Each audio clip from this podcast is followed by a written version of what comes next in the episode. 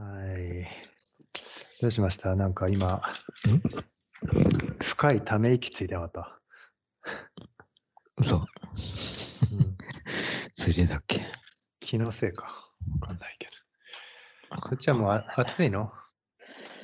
うーん、なんとも言えない感じだよね。あの、昼間はうんちょっと暑い日もあるけど、日が暮れ ?T たらシャツで大丈夫ぐらい？結構。うん、今、今このまさにこのタイミングは俺はうん T シャツ、うん T シャツあ、本当。部屋の中に。うん外だとちょっとわかんないな。あーまあでも T シャツ1枚で過ごせたらいいよね。いい気候だよね。まあちょっと暑いぐらいかもな。室内だと。うんまあ残暑、残暑っていつぐらいまで続くんだっけ？まあ年によるだろうけど、今年はどうなんだろうね。割とうん。なんかすっきり涼しくなってきたような気もするけど、まだなんか今台風来てるからな。ああ、また。その後また気温が下がるんじゃないかうーん。な。そのきっかけで。台風もまた毎年来るからね、あれね。うん、何回、何個か来るから。大変だよね。なんか最近、全然関係ないんだけど、なんか、あれ、この間話したっけ？話したか話してないかもう忘れてきちゃうけどさ、なんうんか、ハリケーンの名前の話したっけ？なんかね、ああ、うん、うん。あ知ってたっけ？し知ってる。名前あ、話はしてないけど、あ、知ってるか。気が、してない気がするけど、し知ってる。知ってる。名前。うん。そうそうハリ、アメリカのハリケーンのね、名前っていうのが、基本的には、あのキャサリンとかさ、なんか、うんうんシェリーとかそういう、名前なんだけど、もう1980年の時点でうんうん。女性差別だっていう感じになって、はいはい。ああ、うん。そっか。その話したかもな、それ。うん、80なん年かくらいうんうん。以降でもうすでに男女交互になってんだよね。だからもううよんん40年前ぐらいからさ、台風に、まあ台風っていうかハリケーンに女性の名前をつけ,、ること自体にすごい、まあ、うん。うん教団というか、糾弾されてたというか、まあそれはすごい、あ早いなという。うんうん。うん。でもなぜなかん、これでも、本当かどうか知らないけど、なぜかうん。女性の名前のうん。あのハリケーンの方が被害被害がでかいらしいよ。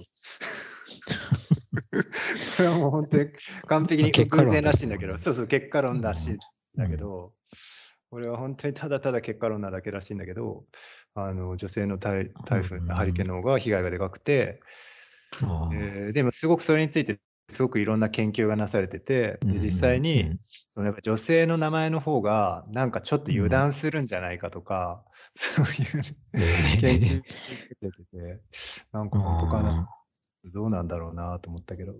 まあ、その交互にうんつけてるんだったら、そういうあれもあるかもね。なんか、うん強い時と弱い時のパターンの来るタイミングっていうのが。リズムができちゃって。うん。うん。はいはい。まあそういうのもあり得るな。なんかアジア圏のさ、最近の、うん。まあ今今度日本に、もう日本のところも乗っかってくるやつもそうだけど、うん。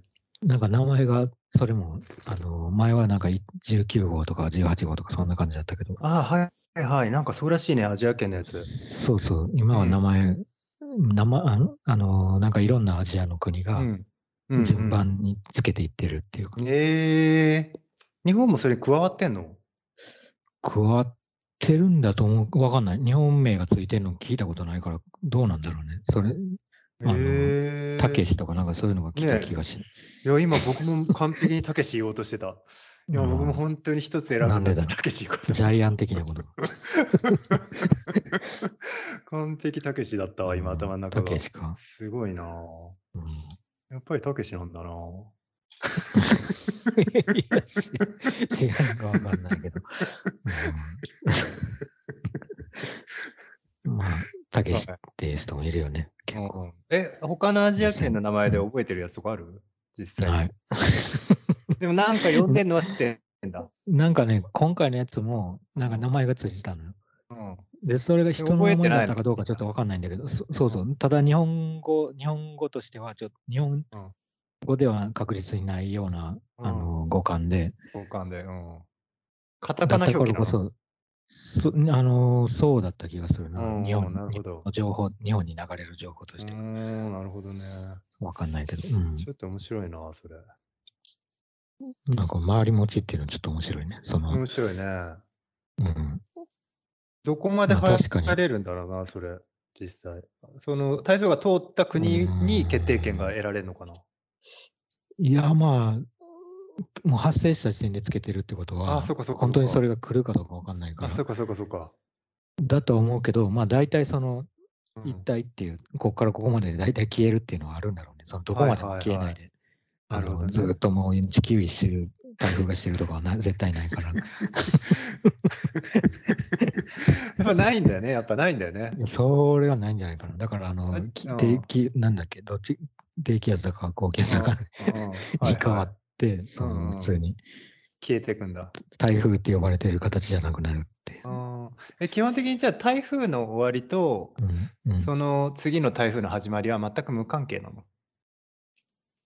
うーん。無関係だよね。まあ、まあでも、ただどうだろうね。その空はつながってるから、うん。その現象としては全く無関係かどうかはちょっとわかんないよね。そのなるほどね。じゃあ波みたいな影響し合ってでる可能性もある。うんはいはいはい。結構普通に常に風は吹いてるけど、それがまあ、うんうんうんあるタイミングで大きな波になるみたいな感じで、大きな風になった時が台風なのかな。うんうんうんとかは多分、低気圧と高気圧の関係で、このなんか、ああ、そこそこ。あのちょうどこう風が発生しやすい形、はいはいはいはい風っていうか、空気の流れができやすい形になった時に、なるほど。とかってことなのかな。だからまあ、うなんかあの、なんていうの、天気図とかで見ると、まるで、あの、名前が付けられても確かにおかしくないようなはい塊とはいして見える。確かに確かに。確かになんか個人として見えるけど、確かに確かに。うん実際はまあこ、ここで切れてるとか、そういう話じゃないもんね。ここままあ、でそりゃそうだよね。答えじゃないし、もちろん。そりゃそうだよね。グラデーションがあるよね、多分。うん。端っこの方、本当にたけしかどうかわかんないよね。だから、確かに確かに。そこがたけしの一部かどうかっていうのはちょっとわかんない。確かに。うん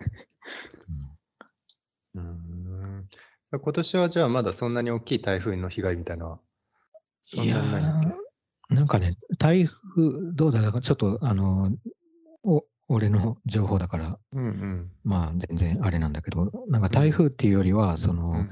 普通にだから大雨とか。あ、大雨とかはそうだよね。すごかったよね。っていうのは、だからまあ、台風っていう形では呼ばれてないけど、うんうん。まあ結局はそういう被害はすごく、はいはい。大きなはいそうだよね。被害が出て雨はすなっていうごかったよね。ううんん、確かに。まあだからそういうの名付けられてないからな。被害が出てから名付けられてるからじゃない、そういうのはね。やっぱり。あーえ、なんて名付けられるのそういうのって？やっぱその起こった地域じゃない？なんか地震とかと一緒で、東東海大雨なんとかみたいなとか。なんとかとか、け結果、結果論として付けられてるけど、なるほどね台風に限っては、もうどうなるか分かんないけど、名前がついてる。うんああ、なるほどね。もう生まれた時につけるのんだ、名前が。うんなるほどね。そう考えると全然違うよね。そのうん、確かに。結果としての、うんあのー状況に名前を付けてるのか、あはいはい。台風の方はそうじゃなくて、そうだね。うん、まさに生まれた時につける名前ね。そうそうそう。うん。だ発生が分かってるんだよね、具体的に。発そうそう、生した発生今が分かって生まれました。るし、うん。うんだから全然違うな。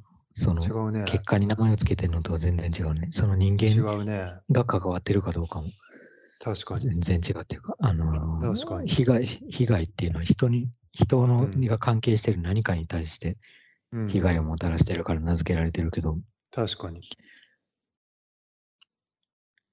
そうだな。まあ台風に関しては、うん。名付けてんのは人だけど、うん全く人間に関係ない、人間の社会に関係ない方にそれが進んでいったとしても、そのな、最初に名付けた名前はうん。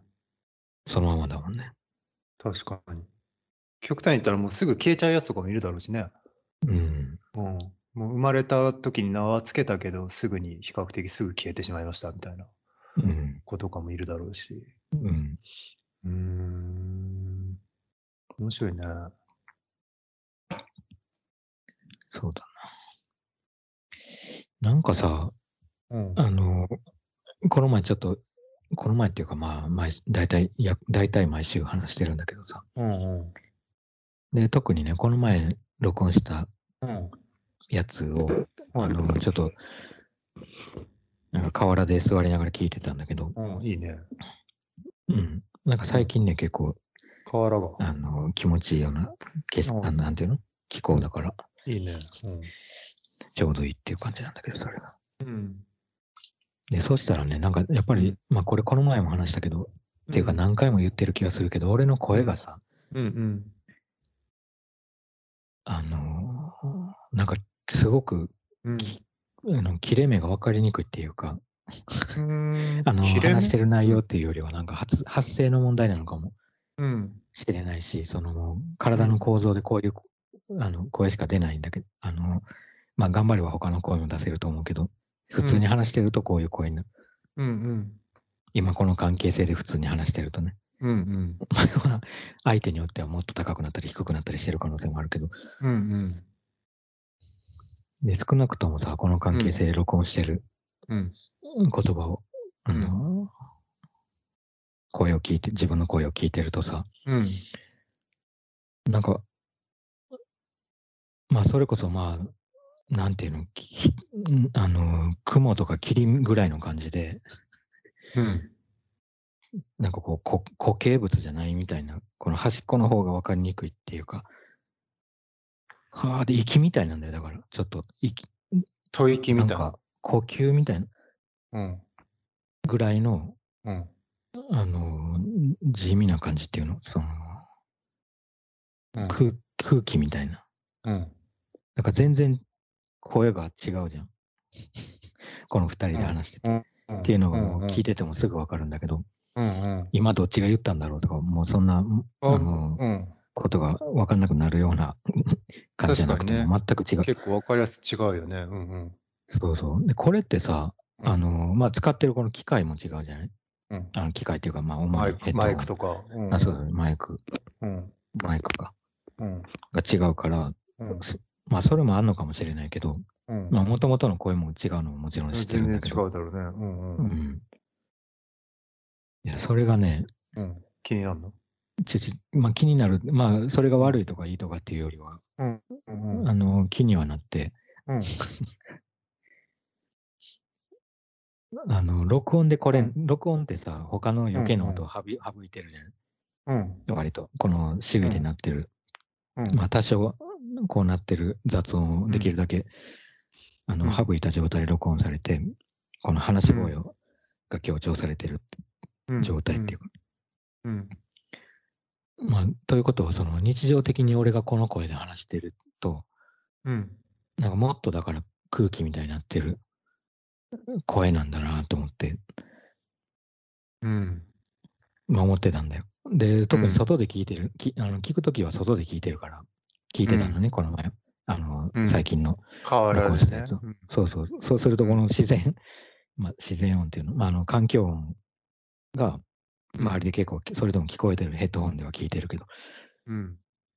そんな大音量で他の音をもうもう100%しあの遮断して聞いてたりとか、うん。あ、のなんていうの、あの耳栓レベルで遮断して聞けるようなシステムうん。のヘッドホンじゃないから、うん。普通に風の音とか、あの川の音とか、人の声とかが入っちょっと、うんちょっとだけ聞こえながら、これを聞いてたんだけど、うん。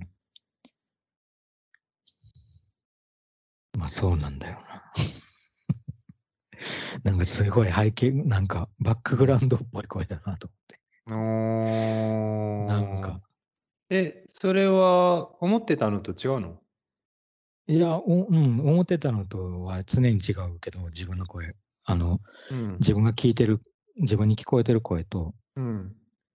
やっぱり録音された声とか、多分なんか人が聞いてるうん。声も違うんだろうなと思ってるんだけど、はいはい。そう、俺はもうちょっとなんかこう、あの、個体っていうか、言葉がちゃんとこう、うん。かだったらかの形にこう彫刻された形でちゃんとこう出てきてんのかなっていうぐらいのうん。イメージだったけど、でもなんか、実際はう、ん。なんか、なんか、こう、わーって言いながらいつの間にいつの間にか蚊になってるぐらいの感じっていうか、あーかーみたい本当？な。なんか息の中に蚊が入ってただけみたいな。たまたま。そんな、たまたまなんだ、しかも。じゃあ、いや、まあ意全然思はあるけそれはど。かになったかあになったかわかんないぐらいの感じで来る。たまたまかになったぐらいの。うん混ざっちゃったみたいな。息の中に蚊が混ざっちゃったみたいこれはすごいね、面白いね。もうほぼな。なんこれなんでなんだろう。言霊みたいな、なんかお告げみたいになってんね。そうね。だから、だなんか、だからさ、自然に話せば話すほど、うん。そうなっちゃうのかなと思って、その、うん。話そうと思って話、うん。話し、まあ話そうと思ってるから話してるんだけど、うん。そのなんていうの？あのーまあ、例えばこう、普通にカフェとかで雑談するぐらいの、うん。あのーはすああの声の届かせ方のぐらいのうん。気分でこう話してるけど、うん。話してるからこそそういううん。空気みたいになっちゃんなっちゃってるのかもしれないし、もっとなんかこれがだから前にうん30人ぐらい人がいる。教室とかうん。だったら、うん。あの、多少多分声が、あの、声っていうか声の形、うん。違った形でうん。出てくるのかなと思ったんだけど。当たり前か。うーん。やっぱり状況によって全然出る声が違うのかなそれは絶対違う。うよね。ねうん。はいはい。それはそうだよね。うん。この、今のこの、状況だから。う。ん、この状況だからの声なんだろう。けど、これ届かないとかないもんな。だって、すぐ目の前にマイクがあって、はいはい。確かに。マイクがあそれだか。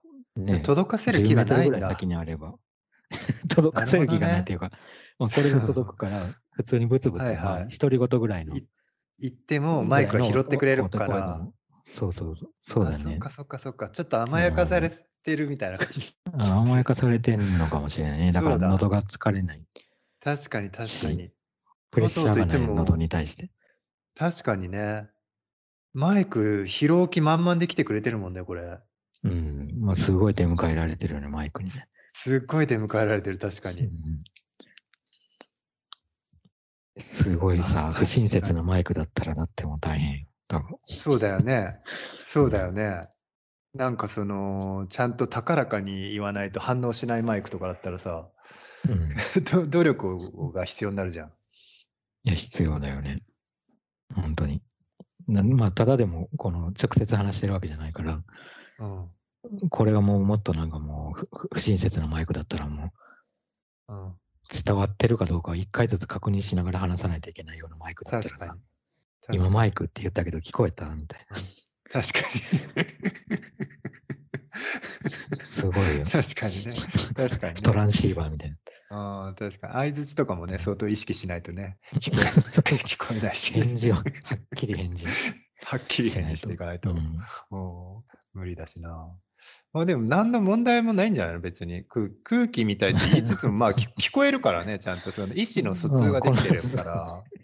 この、うんこの回に関しては、うあうの、ん一応聞こえてるから、はい、い聞こえいかっていう甘やかされ方をしてるんだけど、うん、うん。大丈夫聞こえてる聞こえてる。聞。こえてるか。うん。ただ確かにそのなんつうの自分が出してる声とまあ、受け取られてる声の違いみたいなものって絶対あるし、うんあとはやっぱりあのうんビジュアルも絶対あるよね。ビジュアルも常にさ、かあのもちろん鏡で確認して常にしてることはないだろうけど、自分が見てる、えー見せてるものと見られてるものは結構違うしさ、うんうんうん。やっぱり結構その差に驚くときはあるけどね、うんうん確かに。え、なんかさ、独り言言ってる自分の顔見たことある、独り言を言ってる時の自分の顔？うんうん。それ無意識なの？それとも鏡の前で何か言ってたらいいの？いやいや、なんかたまたま、あの、結構な確率だね、それ。それ結構な確率じゃない？いや夜とかだと、たまたま、うん、あのーえ窓がさ、黒い、暗いからさ、ああのカーテンとか閉めてなければ窓たまたま映ってたりとあーなか、るほど。あるいはまあテレビがあったら、そのテレビの画面ってあの映ってない時は真っ黒だからさ、で、チラッとなんかない顔が見えたなりとか、多分ないわ。ないか。どうなの？うーん、ないかも。いや、なんかね、独り言じゃないけど、いいね、いいね。うん何もしてない。時の 自分の顔がちらっと見える時はある。はいはい、はい。何もしてないのに。はいはい、確かにね、独り言は相当ハードル上げてたよね、今。そうそう、独り言はちょっと、うんハードル上げすぎてた。あのーね、まだそのタイミングが訪れてないっていうか、はいはいあのそういう体験いつかしてみたいけど、はいはいはい。今のところちょっとそれはないな。うん、確かにうん無意識のふとした瞬間の顔をふと見てしまうこととかはありえそうん確かに。うんうんうん。どうだった？のそれ。いや、なんか、無表情だなって。当たり前。ななるほどね。なんもないな、みたいな。あの、表情ってやっぱりさ、うん人がいるから、それでも結構面白いと思うけどな、すごく面白いよね。うん。そうそう。だから、いでもさ、一人で笑ってる時もあるじゃない？あのーあるなんか面白いことがあったりとか、おかしなこと思いがあったりとか。思い出したりとか。思い出したりとか、うん。はいふ。としたことで、まあ、割と笑顔になってると。あるある。そのさ、うんふとした、ふとしたこう、うんなんていうの？もうはんあの、反射的な笑顔と、うん。うん。まあ、対面してて、うん。まあ、あの、コミュニケーションの中の笑顔、あの、コミュニケーションの手段としての笑顔みたいなのもあるじゃない？その、まあ、うん。うすら笑いみたいな、愛想笑いみたいなことじゃなくて、あるね。うんうん。なんか相手が笑ってるから笑っちゃう時もあるし、まあ、それも反射的な笑いに含まれるのかもしれないけど、うん。なんかこう、笑い同士でこう、なんとなくコミュニケーション取ってたりとかさ、うん。まあ、怒ってる時とかもそうかもしれないけど、うん。でも一人でいる時はさ、そのあいうん。当たり前だけど、誰かに、あの、誰かが見て、誰かに見せるための表情じゃないから、うん。なんか無表情は確かに見れ見れる、まあ時々見れるんだよ。うんうんうんうん。ちらふとした瞬間に、ああ、ああ、無表情だっていうのはわかるんだけど、うんうんうん笑った瞬間とかも独り言と同じぐらい難しいと思う。うん。なるほどね。たまたま思い出して、ふーってなった時に、ちらって何かに映ってる顔を見るっていう機会はすごいね、ちょっと奇跡的奇跡的だね。かもしれないな。自分の顔を見て笑っちゃうことぐらいしかないもんね。だって。なかなかそれも。それはそれでちょっと意味変わっちゃうもんな。うん。うん。なるほどね。まあでも確かに、うん。まあな、本当にその、ふとしたっていう枠は何なんだそれ。ふとしたっていう枠以外の、例えばその、うんまあ、うん笑いかけるとか、喋りかけるとか、うんうんうんそういったのは分かるよね。確かさっき言った通り、そのうんうん、対外する誰かに対してとか、まあ、うんうんうんえーまあ想像だとしても、その、向こう側に対してやってる行為っていうのは分かるけど、うんあの、うんふっとした、あれは何なんだろう？うーんでもやっぱりさ、その、時間軸としてはずれてるけど、記憶とか、うん。でも主にそ記憶じゃないかな、やっぱり。まあもちろん漫画とか読んでておおかしかったとかそういうのは分かりやすいけど、うん そうじゃなくてもさ、この目の前で起こってないことに対して笑うっていうのは、うん。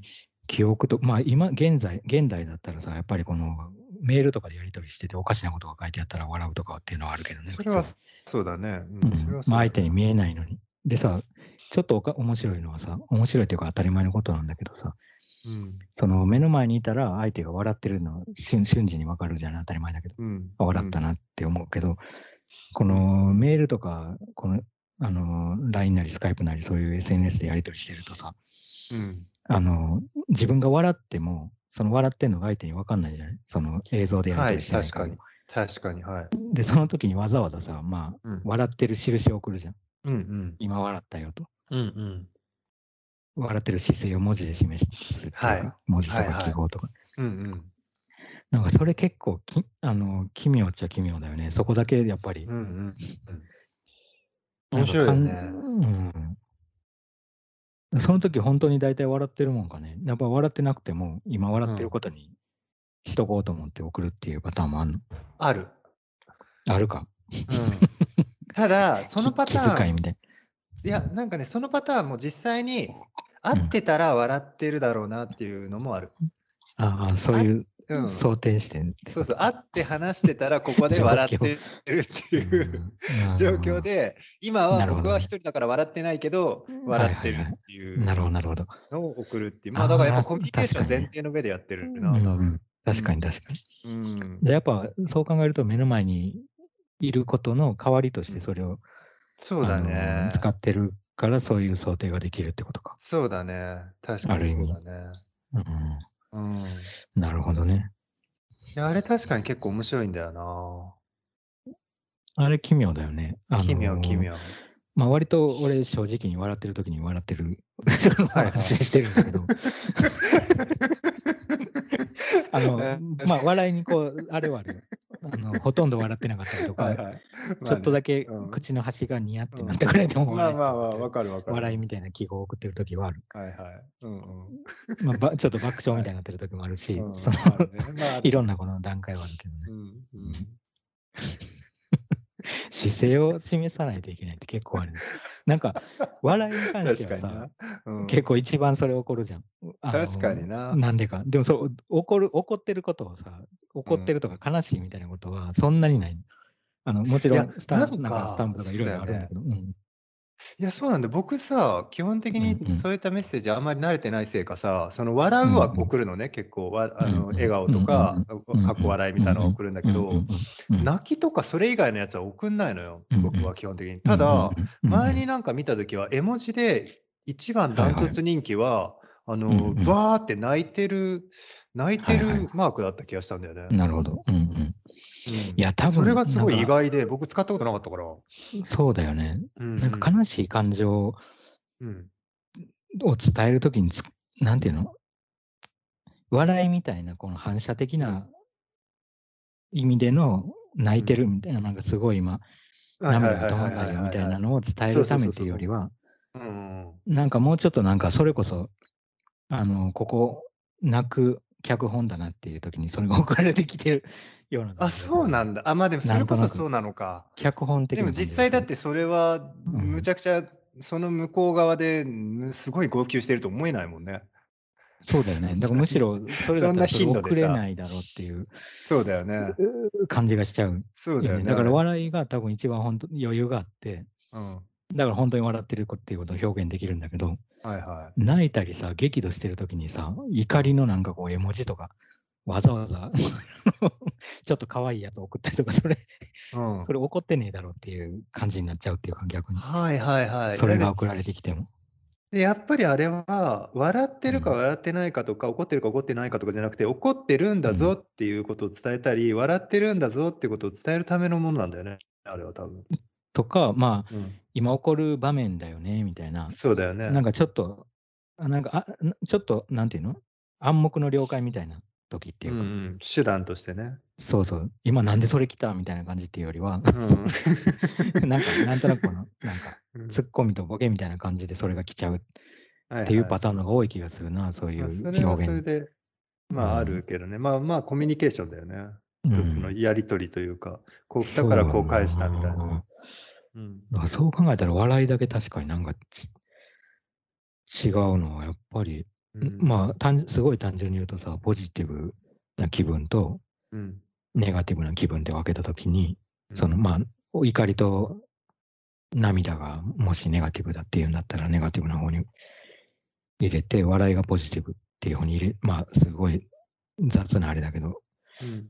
分かれてたとしたら、うん。笑いの頻度があまりにも多いのはさ、うん。でも本当に怒ってたらどうする？でも本当に怒ってたら、そもそも、うんあ、でも、いや、本当こってたらやっぱり文字使わないね、僕は。使わないよね。使わないね。それ世だからむしろ代かな。簡素になるだけかもな。うん。そうだよね。怒ってても返事を返さないといけないときは、うん。あの本当にもう激怒してたらもう返しもしないかもしれないけど、まあね。あのとりあえず落ち着こうってなって、その怒ってるうん時にそんな文字を送って、なんかそこでい怒りをぶちまけるようなテキストを送るっていうのうんも、ちょっと、あの良くないかなっていう時にちょっと一旦置いてみたいなうん。感じになるとかさ、うん。あるいは返すにせよかなり簡素になるっていうかさ、そんないちいち怒ってるマークとかを、でも怒ってるマークを送送ってきたら怒ってんなと思えないけどね、やっぱり。あの、お思えなくいない？怒ってるマークもし送られてきたら、いや、でもいや、まあ、ごめんごめんみたいな。なんかそんな、そんな本当に怒ってるってちょっと、んなんか想像できなくなっちゃうというか、それが来ちゃうと。いや、なんかだから結構面白いなと思ってるのは、その、おこ例えば対面してて、相手が怒ってる顔をしてたりとか、もう明らかにその、なんうん。つ目がつり上がって、その見た目としてもううん。すでにね、怒ってるとか、うん。声がうん。荒げてるとかだったら分かるじゃん。うん。彼は怒ってうん。るって感じるんだけうん。ど、うん。例えばそのメッセージのやり取りにおいうんうて、彼ん。あの、うん。彼が怒ってるマークを僕に送ってきたとしたら、うん。うん。なんかやっぱり怒ってるんだなとは思わないけど、怒ってるっうん。て伝えてきてるっていうことが分かるじゃん。いや、もうそれさえも分かんない。あ、ほんと？でで、少なくとも、なんつうの、送ってはいるじゃん。少なくともこれを送ろうとしたんだなっていう感じがするじゃん。送ろうとしたけど、そうんうん。もそもさ、その、うん。何かの記号、まあ、絵文字だったりとか、スタンうんうん。プだったりした場合に、うんうん。それってさ、なんか結うん。構プラスの行為っていうか、なんていうの？うんうん。あの、かなり能動的ななんかこう積極うん。的な動きだと思うんで、それをわざわざ選んで。送るっていう。うんうん。でもほんとにおそうだと思う。こお怒りっていうことを、うん、うん。なんていうのかな、なんかそれを送ってきてる時点でなんか、うん。お怒りを伝えたいっていうよりは、うん。なんかいや、そうそうそうそう。ま漫うん。才してて、パチンってうん。なんか肩叩かれたぐらいの感じにかん見えちゃうっていうか。これ怒なんる怒っかてる、うん。あの、やり取りうん。の一連のこの脚本の中の、うん。あの、おいみたいな。そうそう、そういうだからそこにそうそううん。そうそう。だからなんかその、怒ってるっていう風には思わないけど、怒ってるっうん。て伝えたいっていうあ、感じ思うのね。で、そそうそう、そ。れは別にもちろん。中身が怒ってるっていうわけじゃ。なくてね。そうそうそうそう。だからそれ。が。すり替わるのがちょっと面白いなとは思うんだよね。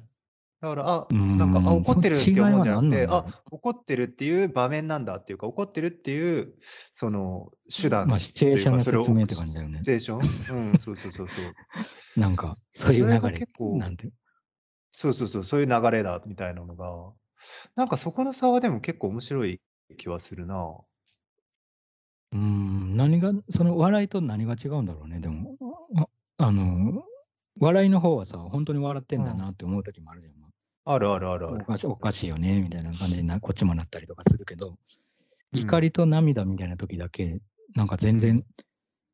あの、怒ってんだな、泣いてんだなってなら ならないよね。うーそれ、ななん。んなんでそんなに違うんだろうな。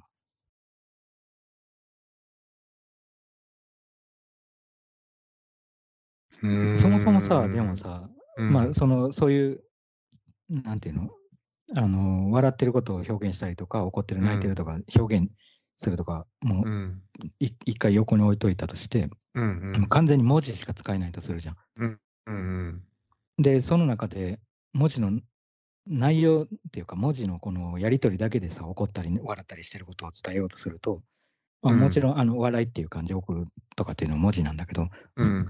泣くとか怒るとか送ってもそれで伝わるかもしれないけどさ、うん。でも基本的にはさ、なんか文字の漢字っていうか、なんかおかしい、うん。変な言い方だけど、そのうん。やり取りの漢字での中で、うん。なんか今ちょっと怒ってんのかなとか、うん。今なんか楽しそうだなとかっていうのを勝はいはい。手にさ、うん。なんとなくこう読み取らないといけないっていうかさ、そういうやりうん。取りだと、そのメッセージのやり取りだとさ、うんうんうんうん。だから本当のところはまあ、単純に料理しながらだから今もうちょっと運うん。あ、運しか送れなかった、すごい相手がノリノリで送ってきたはいはい。何かに対してはいはい。運しか送れうん。ないけど、はいはい。まあ、たまたま料理してるからもう忙しいはいはい。から運しか送れなかったと。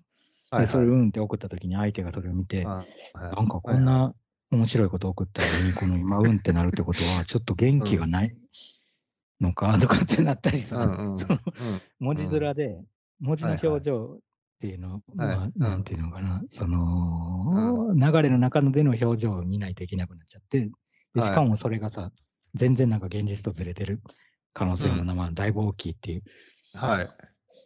中でうん。考えてた時に、多分なんうん。かそういう絵文字と絵文字なり、なんかスタンプなり、そういう、もう一発でなんかこう、あの、素早くなんか、うん今嬉しいみたいなの送れるようなうん。何かがこう出てき出てきたんだろうなっていうのは分かるけどね。うんうんうん文字うん。面だけでそうやってなんかこう判断しないといけなかったところを、うん まあ、うん。さらになんか読まなくてよくなってるっていうか、そうだね。読み込まなくてっていうか、そうだね。なんだろう、どんな感じかなとか、本来読み込めるわけないんだけどさ、その、あ、読み込めるっていうのは内容はもちろん読み込めるけど、うん。感情をさ、その、うん。あの、文章の表現の中からさ、うん。今悲しいのかなとかさ、うんうん。それを読み取ることなんてかなりちょっと無理があるじゃない？やっぱり、うん。うん。ね、意味を伝えるっていう意味ではさ、全然読み取れたとしても、うん。同じ運から、その運が悲しいんだか嬉しい、今嬉しい運なのか悲しい運なのか不満の運なのか、怒ってる運なのかっていうのはさ、やっぱりその運っていう文字からは分かんないよね。うんうん。目の前にいて運って言ってる人がいたら、その運っていうのが仕方なく運って言ってるのか、うん。あの、ノリノリで運って言ってるのかは、まあ、あの、分かんない時もあるけど、うん。文字の運よりは想像することができる情報が多いうん。もんね。当たり前のこと言ってる。うん。いや、でもそうすごい当たり前のことなんだけど。なんだろう、文字の表情って。まあでもやっぱり文脈みたいなものもあるしさ、その流れの中でとかで、例えばだからさっきの話みたいに、流れの中で、うんあれ？なんか、さっきまでキャッキャキャッキャ言ってたのに、急になんか、うんしか言わなくなったとかだったらさ、普通になんか、ああっちでちょっとなんかあったのかなとか、忙しくなったのかなとか思うかもしれないし、ただの運でもね。なんかまあいろろいろと想像できるきっかけにはなるよね。なんかでもその時に、確かになんかその文字面、いやなんかすごくね、今ね、いろいろ考えすぎてちょっと混乱したんだけど、なんかさ、まず最初にさ、あったのは、うん。その実際に会ってる時の、その笑うとか泣くとかっていう反応と、うん。実際にその文字で、もしくは絵文字で、えー怒ってるとか泣いているとか笑っているとかって送るのの違いで言うとさ、一つはさ、やっぱり反応なのか、それともまあ、その自分の意思でそれを送ってんのかっていうのがあるじゃない？結構。まあ、うん。パばっちり分かれないにしても大体ははっきり分かる、うん。大体は分かれるじゃん。うんでまあうん。実際に会って話してたらそれがまあ自然にさ反応としてあははって笑っちゃったりとか、まあ、いきなりなんか、まあどっかぶつけたらいきなりうわ痛いってなったりするかもしれない、うんそれは別にさ、うんやろうと思ってやってるっていうか送ろうと思ってそのサインを送ってるんじゃなくてなっちゃってるじゃん。でもそれがさ結局その文章とか、えー絵文字になった時に、なんつうんだろう笑ってますよっていうことを言うために送ってるっていうかさ、うんあー怒ってますよっていうことを言うために送ってる。なんかそこですでにある程度ズレがあるんだけど、なんかでも結構そのその次の話になってた時に、その運だけの話になった時に、そのじゃあ文字だけで、じゃあその、なんつうんだろう。文字にじゃあ全部の意意図とか意味が宿ってるかって、やっぱりそれはそうではなくって、実際に自分が怒ろうと思ってるから怒怒るうん。怒ってるって送りましたっていうのはそれは事実だとしてもその他の文脈とかによってはさ全然自分が意図してなかったものが漏れ出てたりとかもするじゃない？それこそその時間というかそのうん。読むを読むみたいなことも含めてさも物語が長くなればなるほどさ。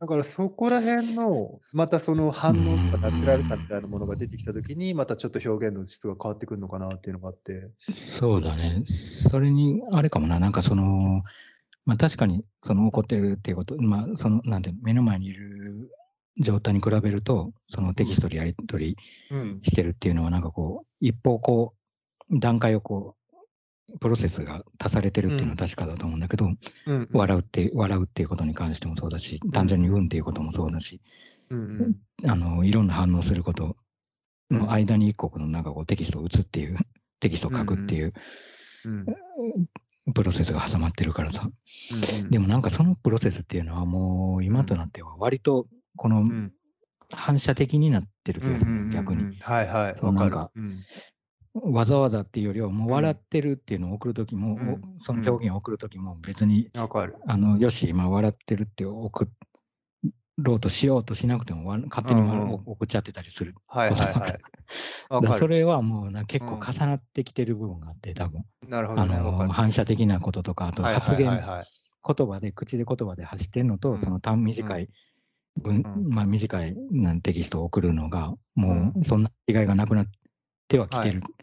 けどただまあ、現実としては、やっぱり情報が多いのはさ、発発言の、あの、発音の方がはるかに、うんあのーまあでもね、一番違う、違うのは、うん発音するとさ、今うん、発音するとさって俺が言ったけど、うん。その発音するとさって認識したのはさ、やっぱりもう今となっては過去じゃん。はい。その、は一個の10秒ぐらい、3秒ぐらい前に発音するとさって俺が言ったなっていうのを頭の中で記憶で残ってて、それに対してうんって言ってるけど、うん。これがさ、テキストでやり取りしてたらさ、発音するとさって書いた俺のテキストが上に出てる。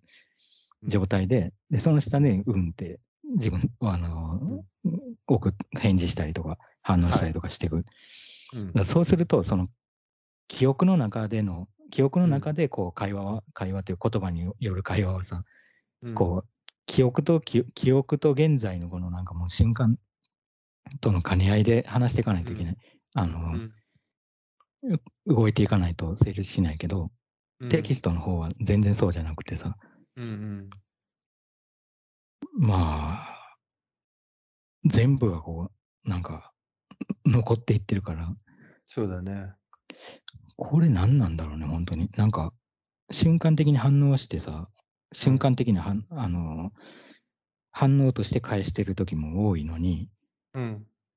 上を見たら、その5秒、10秒前のものが残ってたりとか、あるいはまあ30分ぐらい前の、前に言ってた、あの、送ってきたやつをさ、確認してなくて、うん、い初めて30分後に見たりとか、あるいはもう1日後に見たりとかもするじゃない？するね。発音、発言に関してはさ、うん。うあのーそういう意味での機能は全然ないっていうか、うん。まあ、この言われたことを1日後に思い出したりはできるけど、うん。やっぱりその、なんていうの、1日後には笑えないもんね。その、うんなんていうか、あのやりとりとしての、やりとりとしての笑いはできないっていうか、うん。あの1日後に面白い書かれた、なんか笑えるような文章を見て、時差を持って笑うことはできるけど、うん。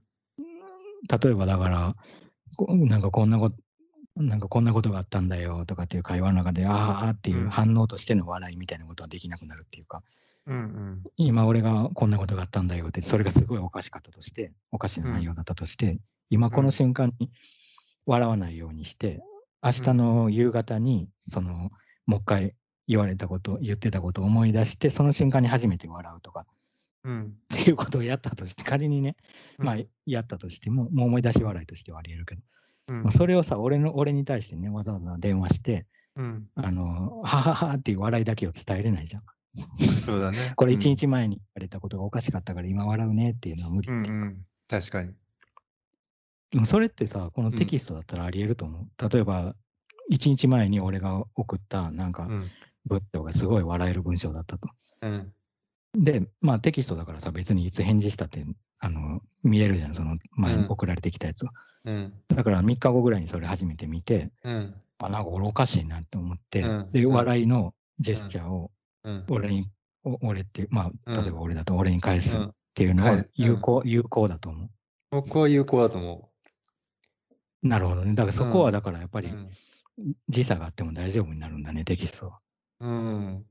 なんかやっぱりその、なんつうんだろうな、やっぱりコミュニケーション上それが伝わるなっていうのがわかるから、うんうん例えば僕がそこで、なんつうの、うん爆笑って返したとして、例えば3日後に返したとして、うんうんうん。なんていうんだろうその、それでなんつうの、意味ない、こいつ意味わかんねえ、キモみたいにはならないっていうか、さすがに。なんないよね。なんない。な 普通なんないかなって思っちゃうよね、やっぱり。なんないかなと思う。なんないかなと思うけど、うんなんか一方では、例えばそれが3日後とかだから、はい。まあ別になんで今頃これ爆笑とか言ってはなん、なんのこっちゃとかならないそうだね。うん。はいはいそれが3ヶ月とかだった場合、はいはいはい。あの普通になんかこう、いうんなんていうの？なんか、あの、なんていうのか、意義のある返事を求めるようなうん内容のはい。メールで、でそれに対して何かこう返信として、返事としてのテキストが書かれたやつだったら3ヶ月後でも全然あり得ると思うんだよ。はいまあ、遅いなと思うかもしれないけど、別に、別にさ。あ、こういう返事だったんだって見るかもしれないけど、3ヶ月後に爆笑だけ送られてきたらえっと、なんだ、だけってなるよね、確かにね。だからよね。送った方も覚えてないとダメなんだ。でさすがに多分のその時は爆笑だけでは送んないよね。多分ね。なんか足さない。今見た。うん爆笑 今見た。なるほど、なるほど。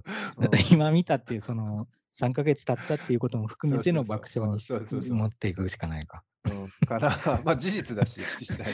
うん、そうだね。事実だとしたらね。確かに確かうんそこはでも確かに面白いね。で結局だからやっぱり伝わってるだろうっていう確信みたいなものがある限りは別にいけるっていうか、やっぱりコミュはあ。ニケーションが伝わっあの、つ繋がってるとか、コミュニケーション上にあるっていう。その素振り上に今自分がいるっていうことをやっぱり認識してないとできないうんうん。うんうんうんうんうん。そうだね。確かにな。いや、結構、うーん、な例えばさっきさ、言ってたさ、そのさ、あの、うん。実際に会ってた時は反応だけうど、ん。実際うん。あの、テキストとかだったらそれがまあ表うんうん。現手段になるとかさ、うんうん言ってたのが、実うん。際にでもさ、今の世の中にとってはまあチャットとかでさ、打つ方がさ、実際に話すよりうん多いとかうん。含めてさ、考うんうえて、ん。その例えばチャットうん。自体ももう別にうん。反応みたいな感じで返して、いちいちうんうん。意味なんか考えてないっていうのうんも全然わうんかる話じゃない。うん。で、そっからうんうん。来るとさ、結局じゃあうん。逆に、え、じゃあ実うん。際に会ってる時の反応っていうのは、ほんとにうん。まあ、純粋な反応なのかっていう問題がまた復活してきて。実際にじゃあそれも。表現手段みたいなもうんのってうん。言えないのっていうことうんが来るじゃない？で、そう来たうん。時にさ、実際にさ、うんさっきうん。一番最初に出てきた。話のさ。何も考えてないふとした。瞬間に、それが無表。情だったっていう問題に来るんだよ。はいはいはい。で、そうああ、する。と、うんうん。結局その自分が反応としてこうやって話してるはいこととか、はい。笑ってることとか、もしくはうん。ちょっとした仕草とかジェスチャーもうん含めうんて、うん表現上うん。でしか、ま、成り立たないうことがんうん。無意識下でも、ま、認識している上うんうで行んってる状うん。うん。況なのかなっていううんうん問題が出てうん。うん？そうだよね。うん。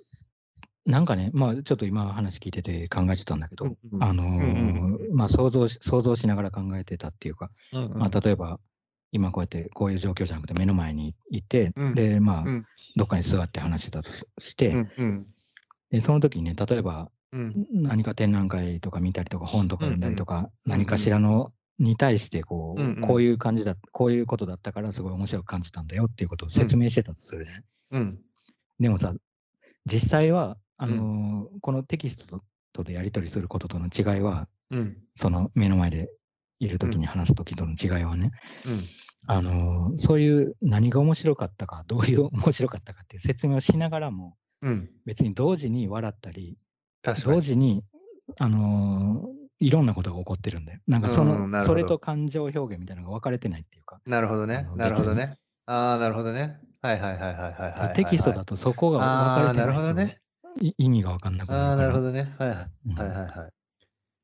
ないちいち。笑いとか入れてられないもんね、あの W とかさ。確かにね。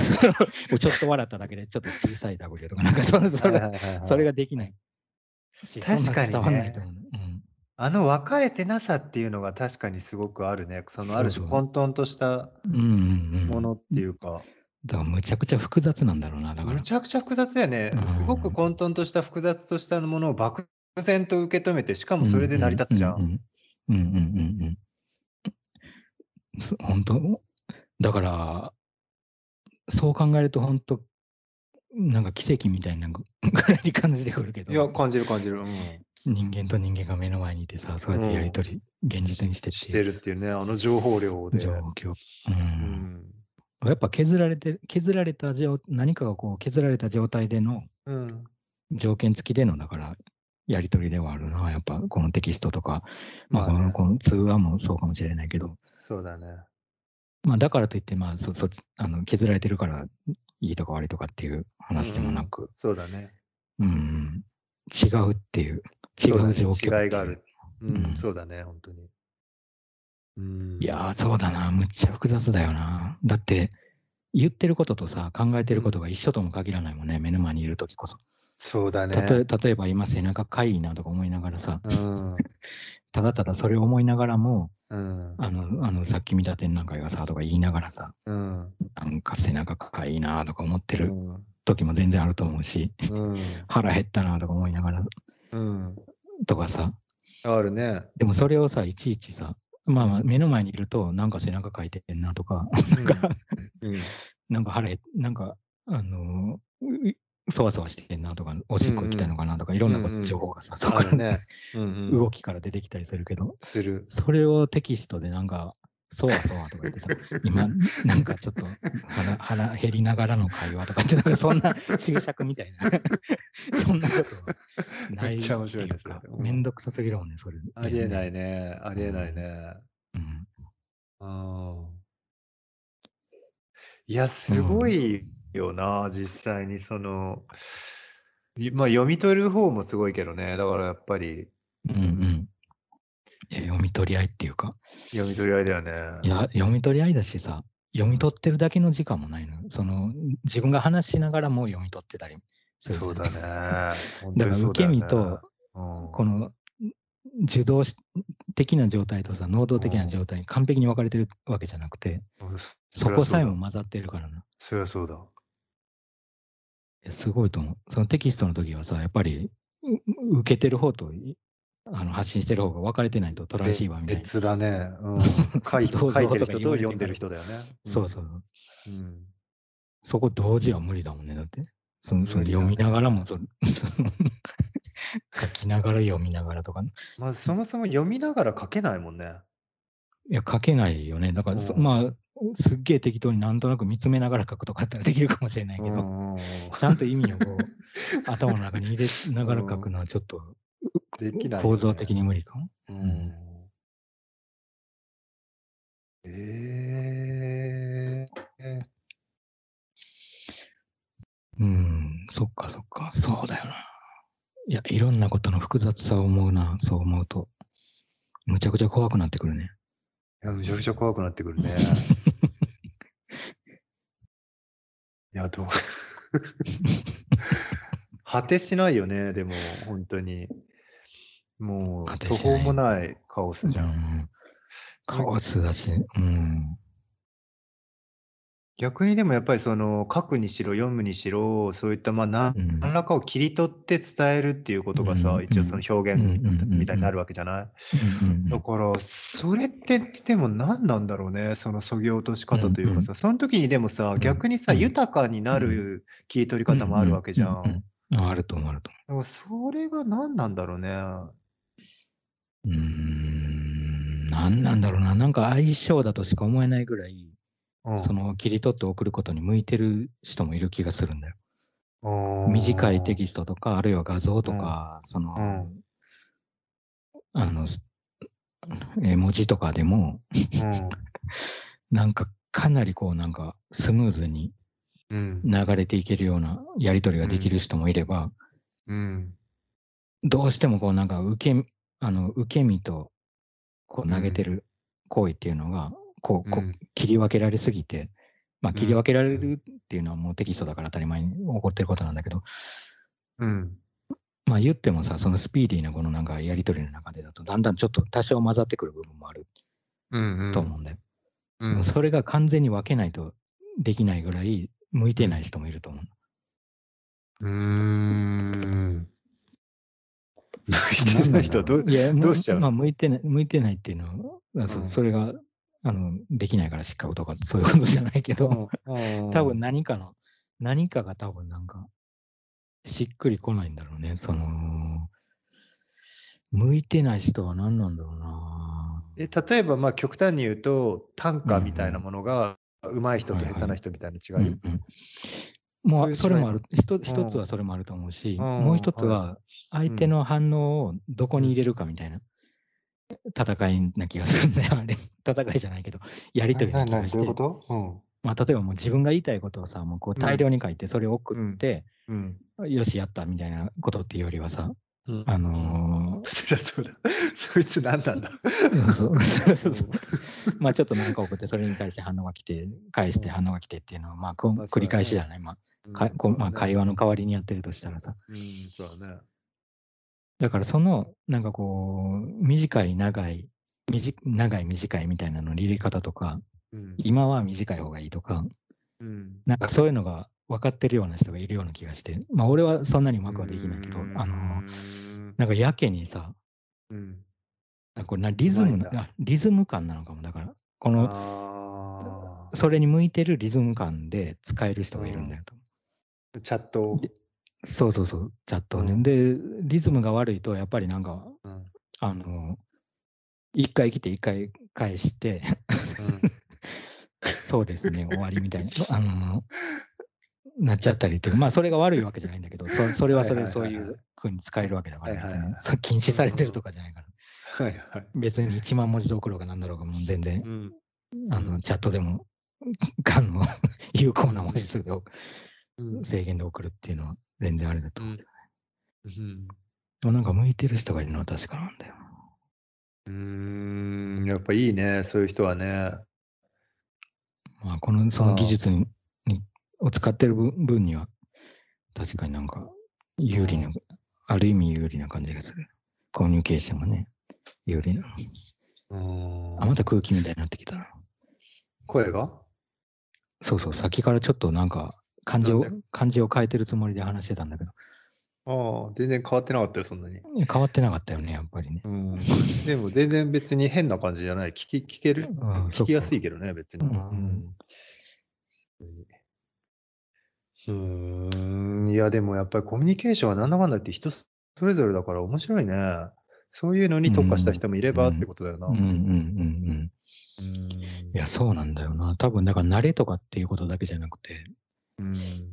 何かこう重なる何部分があるんだろうね。普段してるコミュニケーションと、そのうん。チャットのやり取りとか、やり方が重なったりとか、うん。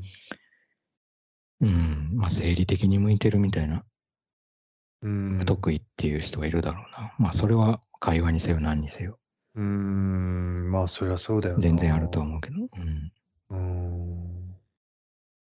コミュニケーションね。うん。なんかさ、はい。いや、俺なんかさってうん多分口癖なんだよね。で、なんかさって口癖なんだけど、多分うん。うん。あのこれ聞いててそう思ったんだけどね。あ聞き直してて他の。うん。なんかさってすごい言ってんな、俺と思って。で、うんそれでそのチャットのやり取りも見見直してみたら、うん。その中でも俺はなんかさって書いてるの。そうなんだ。だか、ら、そのテキストでも、との口ぐ、テキストの口癖と、こうのん。発生してる時の、はいはい。会話してる時の、あ、それはそうだね。も被る全然重なってんだと思う。うん。はいはいはいはい。いや、それはあるね、すごく。うん。やっぱり、その自分の、なんだ、それこそリズムみたいのもあると思うんだよな。そのなんかさ、うんうんに意味が、なんかさっていうのが大好きっていうわけじゃなくさ、やっぱりそこで落ち着くリズムというか、うんうんそれがあると思うんだよな。うんうん。そうだね。多分、なんか、陸上選手の最初の、うん。あの、走る前のポーズみたいなのがさ、うんうん。なんて、なんだっけ、あれ。クラウチングスタートみたいなさそうそうそう。うん。その時の、だから形がうん人それぞれで、そうだね。前置きみたいな。うん。はい走る前の前置きみたいな。はいはい。枕だ。う。うんん。うんえ、なんか今のは、今のは本当に何でもなかったんだ。もうなんかあーさーなだけだったんだ。いや、なんか、なんかね、この、まあ今日さ、その、始める前に、うん。なんか前の週に話したことうんをちょっとなんかこう。引っ張りながら話してみようかみたいな。話をしてて、してたね。で、そうそうそう。で、今、まあここまで話した内容と重なってくるかどうかはあれなんだけど、うんなんかね、あまあ、さっき最初に言ったみたいに俺は聞き直し、河原で聞き直してて、一番気になったのは声質なんだけど、でも、はいまあ一応内容ももちろん、あの、うん音、なんていうの、お音じゃない、音だけじゃないから、内容も聞きながらちょっと、なんかメモしたりしてたんだけどさ。うんうん。で、それもさ、なんかメモにするっていうことはさ、文章にし、うん。文章っていうかまあそんな、あの、そこになんか論文みたいなの書いてるわけじゃないから、うん。本当にただのメモでしかないから、うん。単語だったりとか、うん。あの単語と単語を矢印でつなげてたりとか、そういう図みたいなものなんだけど、うん。うーん、なんかそれも、なんかね、そのプロセスをやってる時にも、うんうん。なんかそのチャットのやり取りのことをなんか思い出してたんだよ。うんうん。なんかこれ一回会話になったことをさ、そうやって、うん。まあ分析的にかもしれないけど、なんかちょっと一部抜き出したりして、自分がうん。考えてるっていうこと自体がさ、本当は会話の中だとさ、記憶の中でしか起こせないから、そのそうだね。10分前にこれ言ってたなっていうのを覚えてないと、うん。あの、その頭の中で図が組み立て上げれない。うん。あの、ただ会話してるだけだと。でもこれは録音してるから、うん。やっぱりそれを聞きながら、あの、まあ、文字起こししてるわけじゃないけど、そこから一部抜粋してなんか考えることができるっていうはい。ことを思うと、ちょっとだけそのチャットでのやり取りに近くなってて、その、はいはい。巻き戻れるっていう意味で、はいはい。確認できるっていうか、うんうん、で、今ね、その目の前にうんメモしたメモがあって、それをうん。パッと見てたの。うん。でも割とちょっと意味わかんないなと思って、それ見てる。うん。あのメモしてある。うん。まあ、字が、まあ、単純に字が汚いっていうのもありつつのこのカオスな感じなんだけどさ。うん。うん。うん、なんだろうな、これストーリー、あ、そうそう。なんか全然この前話してたことのうん本質と関係ないとこが 最初に気になって、うん。あその声質も全然本質と関係なかったけどさ。うん。うん。ストーリーの話してたじゃない確か、うんしてたの。うん。してた、最後。シナリオの話。ストーリーと型の、そうそう、うん。うん。関係みたいな話をしてて、うんうん。はい。で、そうそう、確か脳の話とかも一つ話してて、うん。うん。で、そのストーリーを作れるのは人間だけみたいな話をうん。俺が。言ってた気がして、うん。言ってたと思う。でそれ本当かなと思って。本当にストーリーを作れるのは人間だけなんだろうかと思って。うん。うん。まあ実際に、それはまあちょっと今確認しようがないんだけど、うん。うん。なかったんだけどね、結局ちょっと調べてみてうんも分かんなかった。でも、ただちょっと思ったのは、その動物に対しても人間がストーリーを作ってるのは確かだなと思ったの。そうだね。その人間に対してだけじゃなくて、例えば、うんこの前話してたその中だと、うん。あの恋愛ソングみたいな話も出てきたけどさ、うんうん。したね。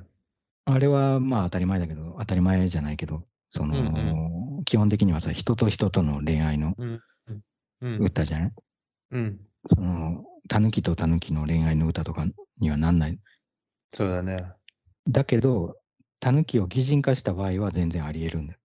そうだね。確かに。まあ、この流流行してるような恋愛ソングにはなんないかもしれないけど、うん。なんか、あの、そういうこともあり得る形になっちゃうっていう。うん。で、絵本とかもさ、結構動物を擬人化して、うん。ストーリーを作ってっていうのはよく起こってることだけど、うん。うん、確かに。そうそうそう。まあ、それ、そう思ったっていう。うん。いや、そうなんだよね。それ何なんだろうね。その、うん。いや、なんかそのストーリーっていうものが頭の中で組み立てるのって、やっぱり、うん。うん。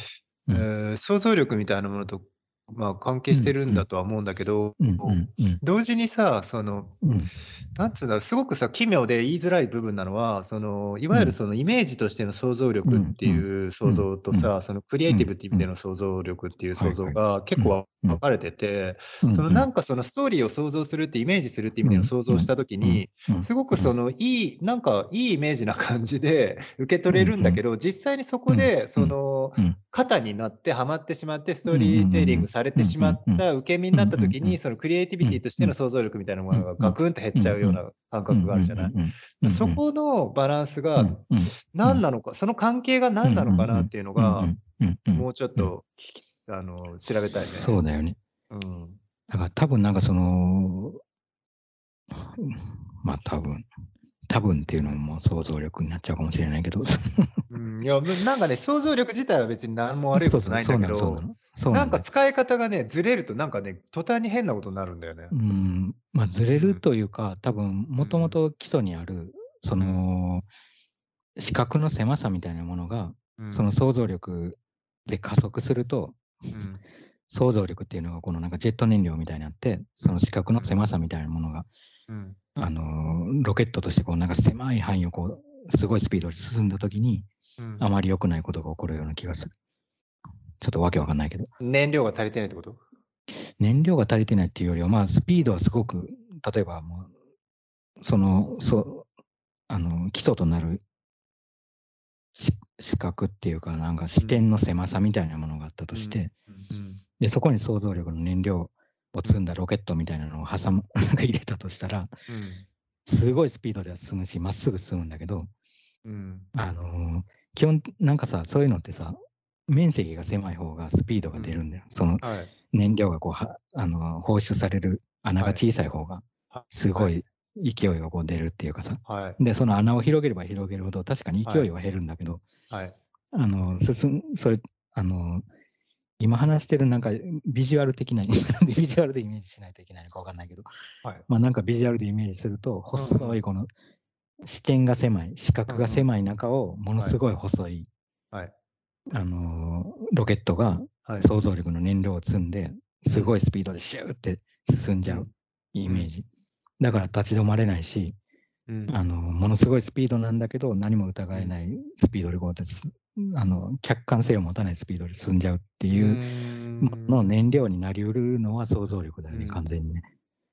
うーん。だから視覚さえ、あの視点さえあのうん。多角的で、視覚が広ければ、うん。その想像力の燃料がすごいパワーを持ってたとしても、うん。まあ、逆に広ければ広いほどさ、そのパワーが強くないと進まなくなっちゃうから、そのロケット。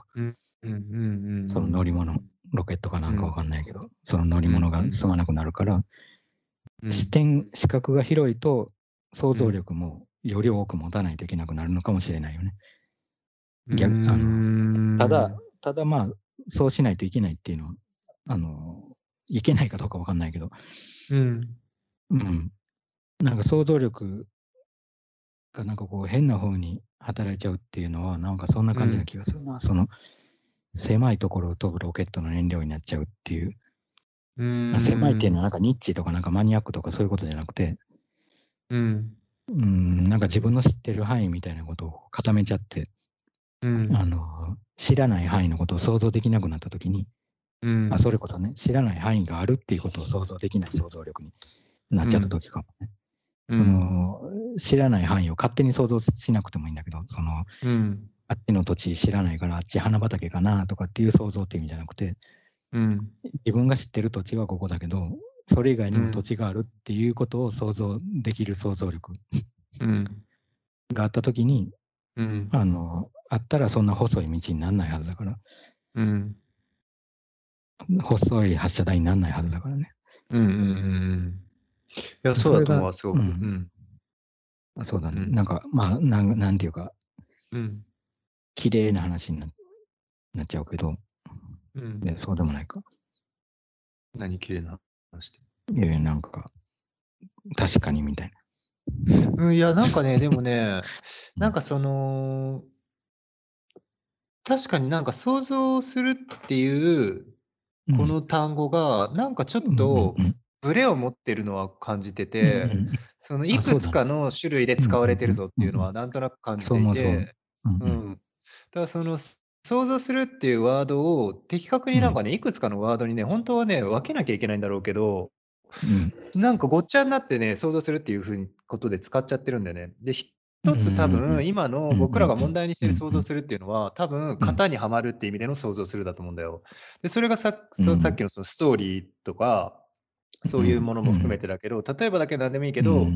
まあ、別にそれが別に悪いことではないけど、例えば、まあ、子供が将来おおまわりさんになりたいとかね、言ったとして、まあそのおまわりさんになるっていう夢みたいなものを想像するっていう時のその想像力っていうものと、例えば、その、具体的にじゃあおまわりさんは、あの、日々どんなことをしてるかとか、もしくはそのおまわりさんの日常とかわかんないけど、おまわりさんとなんか、まあ、自分が知ってる、例えばだけど、テレビで見たうん。おまわりさんと悪のボス以外のさ、うん。えーこととか、それの実際の裏側のこととか、そういったことを想像するっていうことと、なんか厳密には多分違う能力が何らかちょっと働いてて、肩を肩にはまっていく時の能力と、うん肩を肩からはが離れていく方の能力を、どっちも僕は想像するっていう形で言ってるんじゃないかなって気がしてて、で、その肩にはまっていく時の能力っていうのは、ある種すごくその、イメージする、例えばなんかその、えーおまわりさんになった自分をイメージするっていう時って、結局そこにあ当てはまれる、あの、その、それを構想、あの、構成するのってさ、前もった情報だったりとかじゃない？基本的には。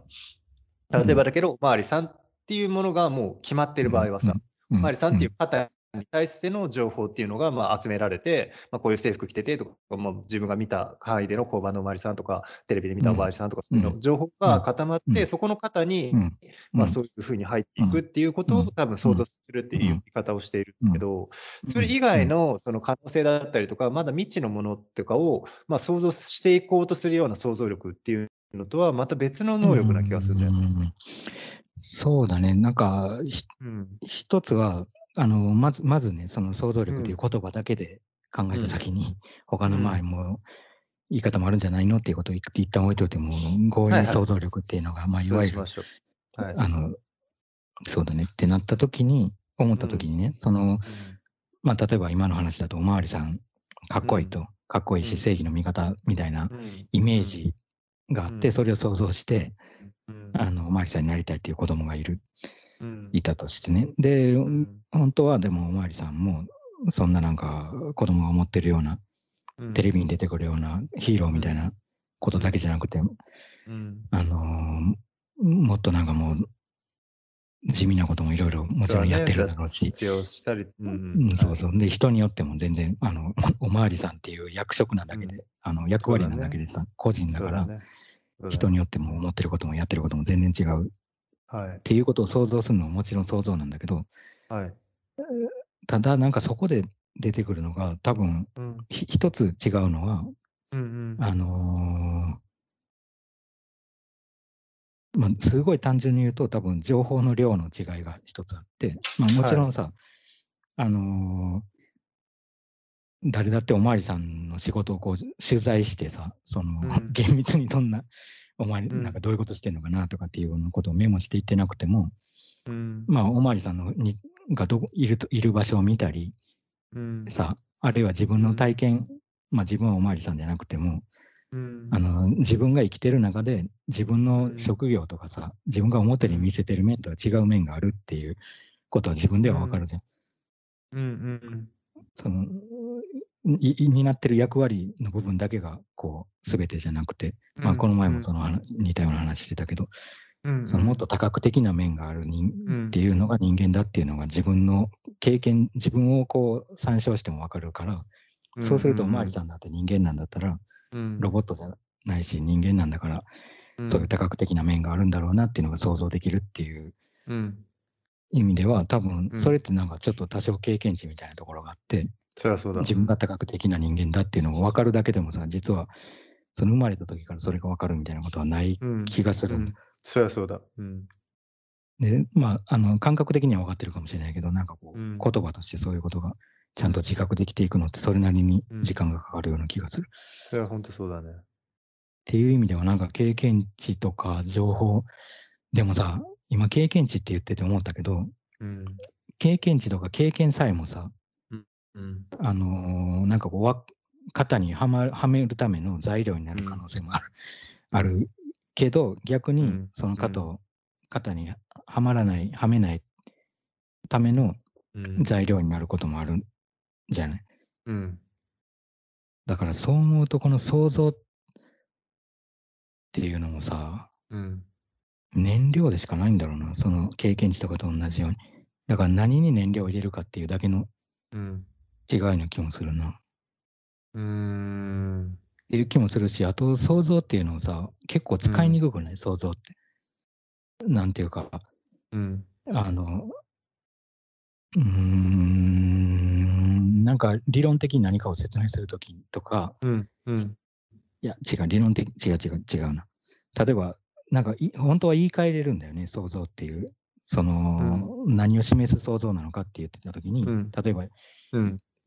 さっきのおまわりさんの話だったら、うん。おまわりさんになることを想像しているっていうんじゃなくて、うん。だからおまわりさんになりたいと夢見てるっていう、うん。もう言い換えれるし、るほどね。のおまわりさんの仕事をうん。探求してるとかを、うん。そういう言い方もできるかもしれないし、うんうん想像って結構なんか言い換えれる言葉が結構多い気がするんだよ。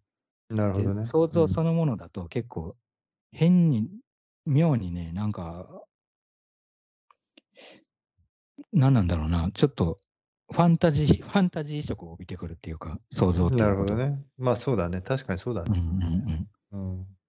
で言い換えていかないとダメなのかもね。なんか新しく言葉をなんか作るとあかなんとかっていうよりは、はいはいはいその想像の中身を考えてその中身によって言い換えていくっていう、うなんか作文とかするときそういうこと考えるような、この想像とかいう言葉を使うとつまんないかなってなったときにとかにさ、言い換えて。ちょっとこう、そうそう言い換えてとか、あるいはまあ言い換えるというよりは別の言い方の方が、あの、面白かったり伝わるんじゃないかなっていうときを、なんかうん。うん意外とだからつまんなく感じる。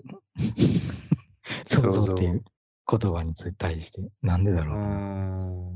あの想像に罪はないのに。想像に罪はないけど、ね、想像には全然罪はないんだけど。想像。